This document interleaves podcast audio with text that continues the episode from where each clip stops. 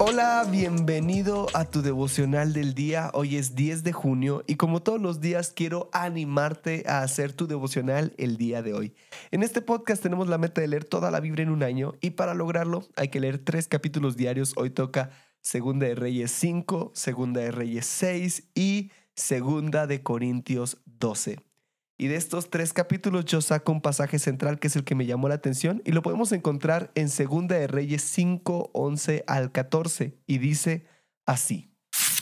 Pero Naamán se enojó y se fue diciendo, yo pensé, seguramente él vendrá a mí y se detendrá e invocará el nombre del Señor su Dios, moverá su mano sobre la parte enferma y curará la lepra.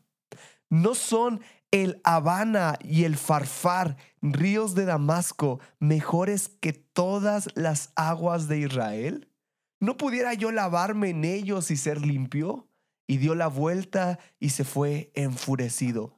Pero sus siervos se le acercaron y le dijeron, Padre mío, si el profeta le hubiera dicho que hiciera alguna gran cosa, ¿no la hubiera hecho? ¿Cuánto más cuando le dice usted, lávese y quedará limpio.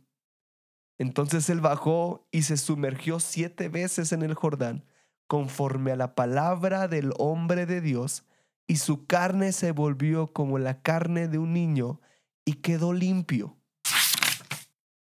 Naamán era un general de Siria, pero tenía una enfermedad incurable para su época. Estamos hablando de la lepra.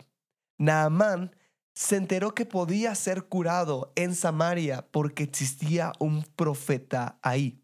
Él va, pero el profeta no lo recibe. Al contrario, lo que hizo fue mandarle a decir que se metiera a bañar al río Jordán. Un río no muy limpio. Llegamos a esta escena, él no quiere meterse, pero sus siervos le comentan, si el profeta te hubiera dicho otra cosa, ¿lo hubieras hecho? Es como decirle, pues ya estamos aquí, no pierdes nada. Él se lavó y quedó limpio. Muchas veces Dios nos pedirá hacer cosas extrañas. Quizás hasta nos va a pedir salir de nuestra zona de confort, pero debemos entender que esto es para formarnos y que nos demos cuenta del gran poder de Dios. Quiero que juntos meditemos, ¿alguna vez me he parecido a Namam? Y no he querido hacer algo que Dios me pide? Quiero animarte a hacer tu devocional el día de hoy.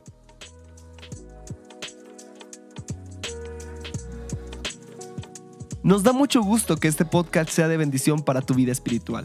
Si deseas apoyarnos, puedes hacerlo compartiendo los devocionales y suscribiéndote al plan de lectura en YouVersion. Que Dios te bendiga mucho y recuerda, estás en devocional del día.